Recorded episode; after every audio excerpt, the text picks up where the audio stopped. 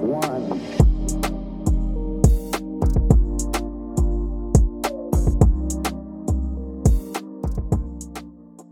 Das Thema heute ist ein Geheimnis. Zumindest musst du mir erst ein paar Fragen beantworten, bevor ich sie erzählen werde. Und in alter Manier, du weißt ja immer, wenn es ein Thema gibt, worauf ich mich mal vorbereitet habe, liebe ich es, dich auf die Gleise zu schmeißen. Und genau das werde ich jetzt tun. Ich habe ein paar Fragen für dich und ich möchte, dass du die nicht metaphysisch, sondern ganz praktisch beantwortest. Mhm. Wer bist du und warum? Wie bist du hier hingekommen? Und wo gehst du hin? Ich, meine Mutter hat mich auf die Welt gebracht Mhm. und ich bin mit dem Flieger nach Bali gekommen. Kannst du ein bisschen mehr erläutern? Wieso bist du nach Bali gekommen? Ähm, ein guter Freund von mir hatte vorgeschlagen, ein Auslandssemester zu machen. Hatte Bali erwähnt. Mhm. Ich dachte zu der Zeit, dass Bali in der Karibik sei. Also bin ich in die Karibik geflogen und auf Bali gelandet. Hm, Sehr gut. Ähm, ja. Wie willst du jetzt durch den Geburtsvorgang äh, Hm, erläutern? nee, aber so ein bisschen, du sitzt ja gerade hier und du nimmst einen Podcast auf. Mhm. Wenn du mal so grob die Verkettung zusammenführen könntest, wie hat es dahin geführt? Ich wollte mich mal selbstständig machen, Mhm. weil ich äh, einer Hartz-IV-Familie groß geworden bin und äh, immer einen finanziellen Schmerz zu spüren hatte. Mhm.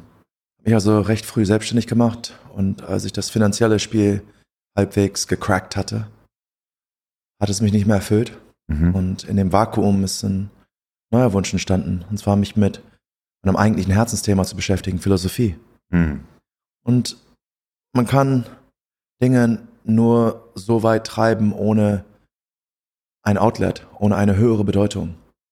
Deshalb sind die meisten Philosophen noch Lehrer gewesen. Ja, Ich wollte jetzt nicht in der Universität unterrichten. Das hat nicht zu mir und auch zu dem Zeitgeist gepasst. ja. Podcast war also das naheliegendste Medium. Mhm. Und so sitze ich hier heute. Cool. Und wo geht die Reise hin? Wo ist Walter in 20, 30 Jahren? auf dem Mond. Wir wollen auf, dem Mond landen. Sehr Ähm, gut, Mal ja. sehen. Mir geht's weniger um die Reise als, als um den Weg. Ich Mhm. weiß, es klingt so Klischee, aber das meine ich jetzt gar nicht irgendwie so. Ähm, ich mag die Idee, dass das Ziel immer ein Beiprodukt von einem Alltag sein sollte und Mhm. nicht das Ziel an sich. ja, Ich will einfach Spaß am Podcasten haben, gleichzeitig einen Mehrwert liefern und wo das dann hinführt, da führt es eben hin. Mhm. Alles klar. Ja, interessant. Jetzt kann ich dir das Thema von heute verraten. Und zwar das Thema ist das der narrativen Identität. Mhm. Die narrative Identität ist ein Konzept, das besagt, dass wir, wenn wir über uns selbst nachdenken, wo sind wir, wo gehen wir hin, dass wir sehr oft in Geschichten denken. Wir für uns selbst in einer Geschichte, in einer kohärenten Geschichte ge- uns befinden. Wie sind wir der geworden, der wir sind? Wie werden wir der sein, der wir gerne sein möchten? Das alles hängt irgendwie immer folgelogisch zusammen. Ja? Ähm, du bist, glaube ich, schon sehr selbstreflektiert. Mhm. Und äh, deswegen hatte ich dich auch nochmal darauf äh, angewiesen, das äh, physisch zu sagen und nicht metaphysisch, weil ich weiß, du hättest, glaube ich, auch noch andere Ideen sonst dazu gehabt. Aber selbst da, glaube ich, konnte ich schon eine Geschichte raus, rauslesen zum Teil. Ja, du hast, äh, hast ein bisschen erwähnt, wie du nach Bali gekommen bist, warum du dich äh, erst für die Selbstständigkeit entschieden hast und dann für, für einen, einen höheren Zweck oder einen Zweck, der noch dahinter liegt. Ähm, genau, wie, wie würdest du es einschätzen, wenn du über dich selbst nachdenkst und äh, wenn auch andere Leute über sich nachdenken? Siehst du da diese narrative Identität, diese Geschichte, die über sich selbst erzählt wird? Ich habe mich eigentlich drauf gefreut, dass du mich ein bisschen mehr in die Pfanne haust heute. Dabei äh, verwendest du ein Thema, was ich, äh, wo ich schon sehr viel drüber nachgedacht habe. Hm. ähm, Carl Jung hat mal, ich ziehe es anders auf. Hm. Einer meiner Lieblingsautoren, Yuval Noah Harari, Hm. hat sehr viele Dinge gesagt, mit denen ich übereinstimme. Fast alles. Aber eine Sache hat er gesagt, da bin ich überhaupt nicht seiner Meinung. Und das ist aus dem Buch 21 Lektionen aus dem 21. Jahrhundert. Er sagt, wenn irgendjemand nach dem Sinn des Lebens fragt und mit einer Geschichte antwortet, dann hat er schon mal kategorisch Unrecht. Warum? Weil das Leben keine Geschichte ist. Hm. Und da würde ich widersprechen. Ich verstehe natürlich, was er meint. Weil, wenn ich jetzt meine eigene Geschichte anschaue und rückwirkend die Punkte verbinde, kannst du immer sagen, du hast dann riesen Hindsight-Bias. Mhm. Es ist, das hat dazu geführt, das ist dann da raus Ja. geworden und so weiter. Gerade Historiker machen das gerne. Die Deutschen haben den Krieg verloren, weil. War das so? War das so offensichtlich damals? Mhm. Es gab 20 Ursachen und äh, hinterher zieht man dann irgendwelche ähm, Kausalitätsketten und Ja. Ursache-Wirkungsverhältnisse heraus, die eigentlich gar nicht unbedingt gegeben waren. So, Genau, ja. Du implizierst ja jetzt, dass man das äh, in der narrativen äh, Geschichtenbetrachtung des eigenen Lebens genauso macht. Und ich würde Exakt. jetzt auf einer, jetzt kommt meine metaphysische Antwort. Carl Jung sagte, und das ist auch die Antwort auf Harari, wenn er sagt, das Mhm. Leben ist keine Geschichte. Carl Jung, oder war es Carl Jung? Jedenfalls einer dieser großen Philosophen, Ja. ich gebe es einfach mal Carl Jung, der sagte, du kannst nicht über das Leben sprechen, ohne eine Geschichte zu erzählen. Mhm. Und weil du nicht über das Leben sprechen kannst oder erzählen kannst, ohne eine Geschichte zu erzählen, scheint es, als hätte das Leben selbst eine narrative Struktur. Boom. Sehr gute Antwort. Äh, Von daher, wenn Leute sagen, naja, es ist streng genommen keine Geschichte, Mhm. du hast es dir hinterher zusammengedichtet, würde ich sagen, aber Realität hat eine Geschichte, eine narrative Komponente. Wenn du sagst, das glaube ich nicht, na, beschreib es mal. Mhm. Warum nutzt du eine Geschichte? Es scheint ja, dass die Form einer Geschichte zum gewissen Grad ein Overlap mit, mit das, was wir Realität hat, haben. Wenn du sagen würdest, das glaube ich nicht, würde ich sagen, na, beschreib mir Realität mit einem anderen Muster, was es besser erklärt. Erklär mir mal, was Freundschaft ist. Freundschaft sind Hormone zwischen zwei Primaten. Okay. Aber was bedeutet das jetzt? Ich verstehe Ja. immer noch nicht, was Freundschaft ist. Ähm, schau dir Herr der Ringe an. Schau dir Sa Sam Gamgee an, was er für Frodo macht. Es ist für einen Menschen viel leichter zu verstehen, wenn man Geschichten anwendet. Und alleine deswegen würde ich es auch, ich sagen, es darf nicht diskontiert werden. Ne? Und klar, in unserer Geschichte, du hast es gerade schon angedeutet, ähm, dieses rückwärts rationalisieren oder ich will es gar nicht rationalisieren nennen, sondern Zusammenstricken von Ereignissen, weil eigentlich war es im Moment wahrscheinlich oft Zufall und Glück und äh, eine Menge unvorhergesehene Elemente, die man aber dann rückwirkend in eine kohärente Geschichte zusammenstrickt, einfach weil es, äh, weil es einem selbst auch hilft, die eigene Identität zu formen. Und es, es gibt da noch eine interessante Idee, warum ich meine, dass Geschichten fast eine eigene ontologische Realität haben. Also im Sinne von, es ist nicht unwichtig, wie du die Geschichte nachher strickst. Mhm. Weil es gibt ein sehr interessantes Phänomen im Leben. Ein Kind wird vielleicht von seinem Vater geschlagen. Und deshalb schlägt dieser Mann niemals seine Kinder. Warum? Weil er es selbst erfahren hat. Er weiß, wie eklig es Mhm. ist, von einem Vater geschlagen, also wirklich jetzt, ich meine jetzt nicht nur die Erziehungsstelle, ich meine jetzt wirklich Ja. irgendwie misshandelt zu werden. So. Ein anderer Mann wird ebenfalls von seinem Vater geschlagen und schlägt deshalb auch seine Kinder. Warum? Naja, als Selbsttrauma. Er muss es irgendwie weitergeben. Mhm. Er ist ja auch nur ein Mensch. Du siehst also, die gleiche Sache kann zu 180 Grad ins, ins Gegenteil gezogen werden. Mhm. Der eine wurde betrogen, deswegen betrügt er auch. Der andere wurde betrogen, betrügt deshalb gerade nie. Der eine, seine Eltern haben sich scheiden lassen, deswegen scheidet er sich niemals. Die anderen, naja, er hat es ja von den Eltern ja, Ja. vorgelebt bekommen, oder? Ja. Ja, was denn nun? Die Geschichte, die du nachher draus strickst, hat eine eigene Macht über dein zukünftiges Leben. Weil wenn du sagst, du, ich wurde, ne, meine Eltern haben sich scheiden lassen, man nimmt ja viel von den Eltern an und das ist einfach so. Also wenn es nicht funktioniert, dann schmeißt du halt das Handtuch. Gut, die Geschichte hat jetzt eine reale Wirkung auf dein Leben. Da kommt der erste Ehestreit und was machst du? Ganz ehrlich, wir haben uns vertan. Mhm. Dann hast du die andere Person, die sagt, hey, meine Eltern haben sich scheiden lassen, ich habe das als Kind mitgekriegt, das war das Schrecklichste auf der Welt, das werde ich niemals meinen Kindern antun. Und deshalb, wenn es einen Streit gibt, dann muss dieser Streit gelöst werden. Die Geschichte hat also eine andere ähm, Funktionalität und die bewirkt reale Dinge. Mhm. Also von daher, Geschichten sind nicht bloß, naja, der eine hat sich so erzählt, der andere so. Nein, die schaffen eine ganz neue Realität im Hinblick auf die Zukunft. Die haben eine kausale Kraft in die Zukunft hinein. Ja, das ist, eine, glaube ich, eine sehr gute Überleitung auf den, auf den nächsten Punkt, den ich mitgebracht habe, nämlich, äh, wir, wir haben es schon mal ganz kurz im Erinnerungspodcast angesprochen. Und da haben wir darüber gesprochen, dass die Erinnerung, wie wir uns an Sachen erinnern und an was wir uns erinnern, dass es wichtig ist, weil es Teil unserer Mentalität fördern kann. Zum Beispiel, mir ist ganz viel Schlechtes widerfahren. Ähm, das unfair war. Bin ich jetzt ein Opfer oder bin ich ein Kämpfer, der da rausgekommen ist, der es überwunden hat? Wenn du die Opferrolle immer annimmst, dann wirst du sehr leicht Sachen finden in deiner Realität, die das bestätigen und ähm, die dir immer wieder mehr, ähm, die dir mehr Beweise geben, dass du wirklich ein Opfer bist. Aber die Frage ist, was bringt dir das? Ist das Genau. wirklich ein, eine gute Art zu leben, wenn du dir die ganze Zeit diese Opferrolle ähm, dich da reinlegst? Es kann ja sein, dass du, dass du wirklich nichts dafür konntest, aber bringt es was? Ist es lebensdienlich? Und deswegen wollte ich dich nochmal fragen, ist es wichtig? Ich glaube, du weißt oder du willst sagen, ja, es ist wichtig. Warum ist es wichtig, was für Geschichten wir uns erzählen? Das habe ich ja eigentlich gerade Hm. schon zum gewissen Grad beantwortet. Ja. Aber um es nochmal ähm, auf eine Formel zu bringen. Geschichten haben ihre eigene, eine eigene Kraft. Warum ist es wichtig, Schwerkraft zu verstehen? Weil Schwerkraft zu verstehen bedeutet auch Schwerkraft benutzen zu können. Wenn du, ähm, wenn du irgendwie äh, irgendwo hin willst, dann musst du Schwerkraft verstehen. Warum? Weil du verstehen musst, dass ein Auto äh, Hm. den Gesetzen der Schwerkraft unterliegt. Nochmal, äh, Schwerkraft zu verstehen bedeutet es auch, Schwerkraft für deine Zwecke benutzen zu können. Mhm. Und so ist es mit Geschichten. Wenn du verstehst, dass Geschichten tatsächlich eine Kraft haben, kannst du Geschichten für dich nutzen. Und warum sollte man das? Naja, ich meine, wenn du ein gutes Leben haben willst, musst du ein souveränes Individuum sein. Mhm. Was bedeutet es, ein souveränes Individuum zu sein? Du musst so viele Ressourcen wie möglich in der Welt kommandieren für deine Zwecke. Hoffentlich gute Zwecke. Mhm.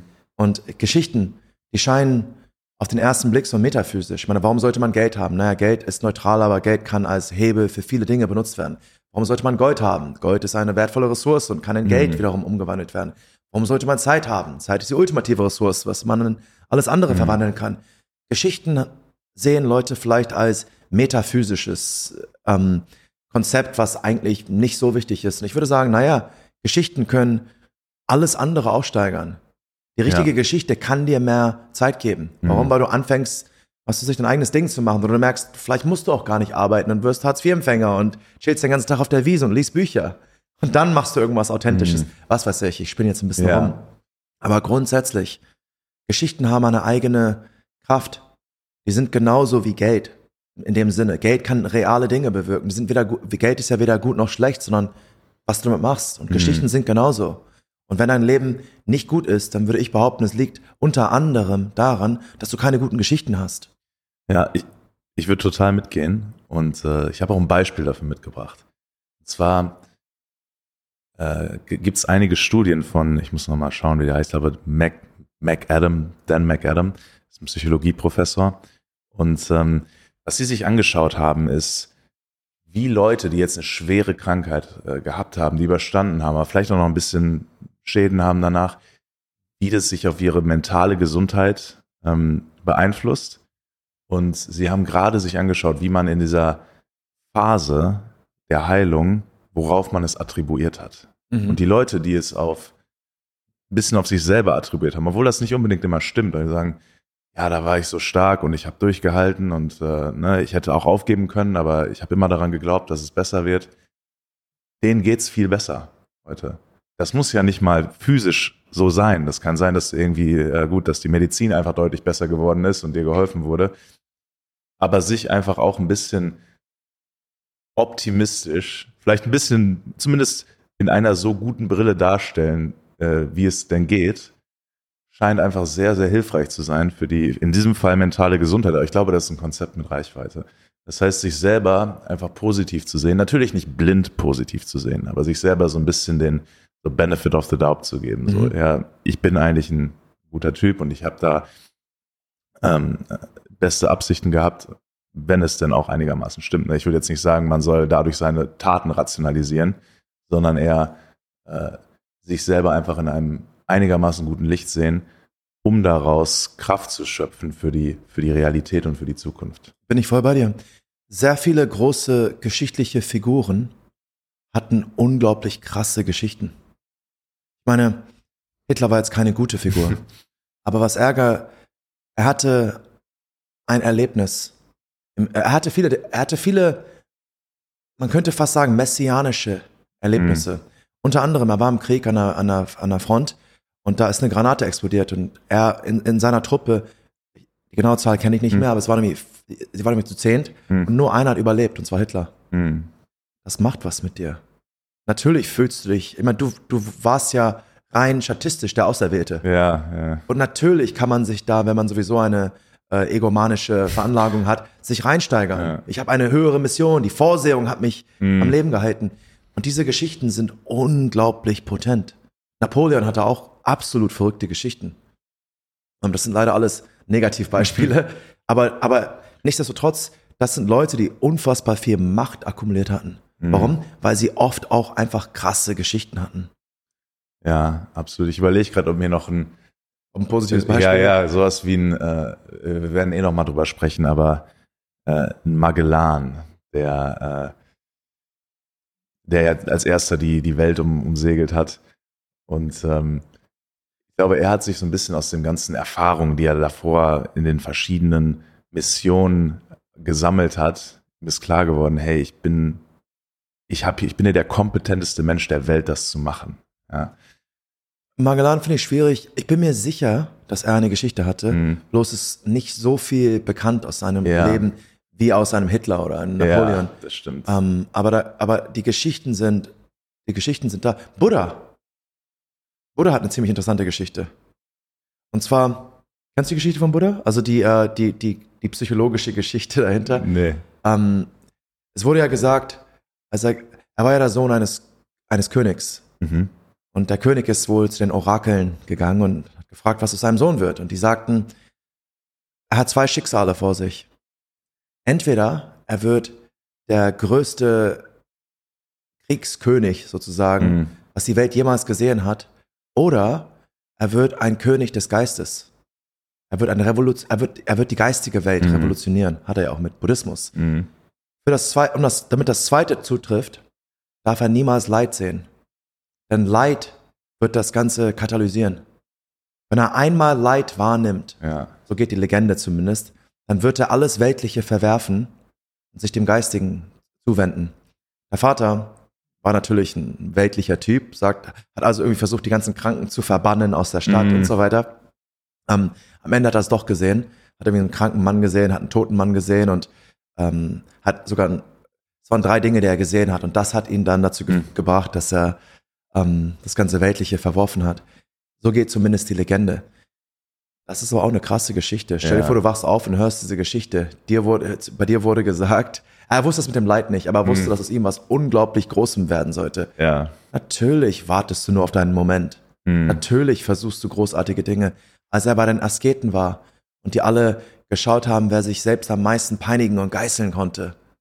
Was meinst du, wer die stärkste Geschichte hatte? Wenn Mhm. du einfach, weißt du, der Sohn eines Ralf Müllers bist, setzt dich dahin und versuchst irgendwie zu meditieren und neben dir ist der Sohn eines Königs. Ja. Der glaubt sowieso, dass er anderes Blut hat. Und dann hat er auch die Geschichte, dass, dass, dass er die ganze geistige Welt vielleicht revolutionieren Mhm. sollte eines Tages.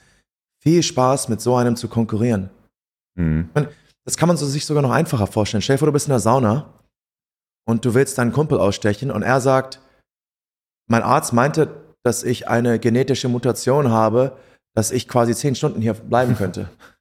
Ich würde aber, äh, ich hab, mir fällt gerade noch ein Gegenbeispiel ein. Und zwar, manchmal können die Geschichten, die wir haben, jetzt gerade in diesem Beispiel, oh, ist doch hier der, der, der Prophezeite, der Auserkorene, die können auch so viel Druck auslö auslösen, den man gar nicht erfüllen kann. Und als Beispiel habe ich die zwei Söhne von, äh, von Michael Jordan. Okay. Ähm, Michael Jordan, ja, so der, einer der wahrscheinlich der beste Basketballspieler aller Zeiten, kann man auf jeden Fall einen, einen Case für machen. Und der hat, ich meine, zwei Söhne, die, ich glaube, die haben auch Basketball gespielt, aber niemals höher als, ich glaube, D1 heißt das in den Division USA. One, das genau. ja genau Division One, was auch gut ist, aber halt nochmal irgendwie so fünf Level unter dem, äh, unter dem Vater. Und äh, ich glaube, da war die Geschichte, natürlich haben da, da waren immer unglaublich viele Augen drauf, äh, auf die Entwicklung. Das gleiche sieht man gerade auch bei LeBron James und seinem Sohn, äh, Bronny Jr., der auch ein, ein toller Spieler ist, aber der niemals wirklich diese Fußstapfen füllen kann. Und wenn man in gerade diesen Sportbeispielen denkt, dann ist es, glaube ich, die Geschichte, die Erwartung ist zwar stark, aber die eigene Geschichte ist nicht mehr so stark. Richtig. Weil Ja. ein LeBron James oder ich weiß gar nicht, wie er aufgewachsen ist, aber ich glaube nicht besonders äh, reich oder so, das war sein Weg. Er musste das machen. Ganz genau. Wenn Bronny Jr., ähm, wenn er sich morgen irgendwie ein Bein bricht und nie wieder Basketball spielen kann, das ist nicht mal für ihn schlimm. Er ist immer noch, äh, er ist immer noch der Sohn eines Milliardärs. Genau, genau. Ja, das ist ein sehr guter Punkt. Äh, Geschichten von außen sind nicht immer unbedingt, die müssen schon von innen kommen. Ja, Ja. genau. Aber wenn du die Geschichte annehmen kannst, das meinte ich im Falle von Buddha, wenn Mhm. er selbst Ja. glaubte, nochmal, ich kenne die gan- ganzen Ja. Details nicht, aber grundsätzlich, wenn er selbst, nehmen wir einfach mal an, dass er das geglaubt hat, weil es ihm von außen gesagt Mhm. wurde, wenn er diese Geschichte verinnerlicht hat, was meinst du, was er da für eine, ja, für ein Nuklearkraftwerk im Herzen tr- getragen hat? Mhm. Ja, absolut. Es ist- ist definitiv ein Riesenkatalyst. Ähm, ich habe noch einen Punkt mitgebracht, äh, auch wieder in Bezug auf Geschichten und in Bezug auf Zufälle auch ein bisschen. Mhm. Äh, ich hatte ja schon erwähnt, dass vieles, was, was dazu geführt hat, wo wir eigentlich sind, kausal nicht wirklich zusammenhängt, sondern eher äh, mit Zufällen bespickt ist auch. Und wir sagen immer, das ist aber folgelogisch, hängt das alles zusammen in einer kohärenten Geschichte. Und ich glaube, da wollte ich noch ein Wort zu nutzen, und zwar Kontrollillusion. Menschen lieben es einfach, eine gewisse Kontrolle zu spüren. Und sie wollen gar nicht Spielball von Zufällen und, äh, und Umständen sein, obwohl sie es ziemlich klar sind oft. Wir haben ja äh, neulich drüber gesprochen, Individuum versus Dividuum, Ja. dass du nicht mal immer selber am Steuer sitzt. Ähm, und ich glaube, es ist einfach eine sehr menschliche, äh, ein sehr menschlicher Drang, Kontrolle über das eigene Schicksal zu spüren, weswegen Zufälle in eine kohärente Logik reingeschoben werden. Boah, ja. Alles andere wäre ja auch unerträglich. Allein die Idee, dass die Gedanken eigentlich fremd sind, ist schon nicht zu ertragen. Mhm. Nietzsche hat das ja kritisiert. Er sagte, Leute sagen, ich denke. Und er sagte, nein, es denkt in dir. Das ist genauer, Ja. weil, warten wir mal ganz kurz.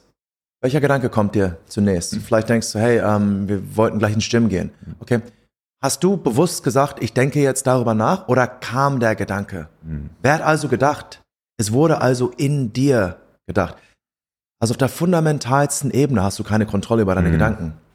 Ich meine, du kannst natürlich sagen, ich kann sie beobachten, meinetwegen. Aber trotzdem passiert da was, worauf du keinen Einfluss hast. Das ist ja ein bisschen auch dieser, der Grundsatz von der Meditation. Du beobachtest, Du deine beobachtest. Gedanken. Das Einzige, was du tun kannst, ist vielleicht beobachten. Aber selbst da, hast du jetzt gesagt, dass du gerade beobachten Ja. willst, oder kam der Gedanke, Mhm. dass du jetzt beobachtest? Mhm. Man kann das unendlich weit stricken, aber der Punkt ist, ähm, wir haben sehr wenig Kontrolle über irgendwas. Jede, in jeder Sekunde könnte dein Herz aufhören zu klopfen. In jeder Sekunde könnte ein Meteorit auf die Erde knallen. Mhm. In jeder Sekunde könnten eine Milliarde Dinge passieren, die dich auslöschen könnten, worüber du überhaupt keine Kontrolle hast. Mhm. Wie soll man damit psychologisch klarkommen? Du brauchst Geschichten. Geschichten sind eine Pufferzone, damit das Leben lebbar bleibt. Mhm. Das ist Nietzsche mal wieder. Ja. Um ihn mal ein bisschen zu plagiarisieren. Den kann Aber man das- gut plagiarisieren. Aber das ist, ich sehe, ich sehe das komplett genau so. Mhm. Und dadurch, dass du sie brauchst, du kommst nicht um sie herum, bin ich der Meinung, dass man sich die besten Geschichten aussuchen sollte. Die Geschichten, die am lebensdienlichsten sind. Ansonsten wirst du ein kalter, ekliger, zynischer Nihilist. Und dort lässt es sich einfach nicht schön leben. Das, glaube ich, ist ein, ist ein sehr guter äh, Abschluss. Wir können vielleicht noch einmal kurz zusammenfassen. Gerne. Also ähm, kurz über die narrative Identität gesprochen. Das Konzept, dass die Identität von einer kohärenten Geschichte geformt wird. Mhm. Sowohl in der episodischen Vergangenheit als auch in der Zukunft. Und dass es immer eine, äh, eine, eine Masse ergibt, die sich kausal zurückverfolgen lässt. Mhm. Und äh, wir haben noch darüber gesprochen, dass Geschichten unglaublich potent sind, dass sie wahnsinnig starke, ähm, äh, wahnsinnig starke Sachen beflügeln können, so wie beim Beispiel mit dem Buddha. Mhm. Ähm, und dass es, dass sie eine der Grundvoraussetzungen sind, das Leben lebbar zu machen. Mhm. Also dem Ganzen einfach ein, eine gewisse Mystik auch verleihen, äh, eine gewisse, einen gewissen Sinn geben. Es ist auch zum gewissen Grad, könnte man als Wissenschaftler behaupten, eine Illusion. Aber die Illusion selbst ist eine Geschichte, die wiederum lebens Mhm. lebensdienlich ist. Von daher ist es nicht, es ist keine schlechte Illusion. Sehr schön. Cool, ey, das hat, hat Spaß gemacht. Ich fand deine Punkte sehr interessant. Äh, Gerade das mit dem Buddha, da muss ich noch mal ein bisschen nachlesen. Das hört sich nach einer guten Geschichte an. Sehr, sehr gerne. Und äh, wie wir gelernt haben, sind Geschichten wichtig. Also werden wir uns die noch mal genauer anschauen. Danke dir. Danke.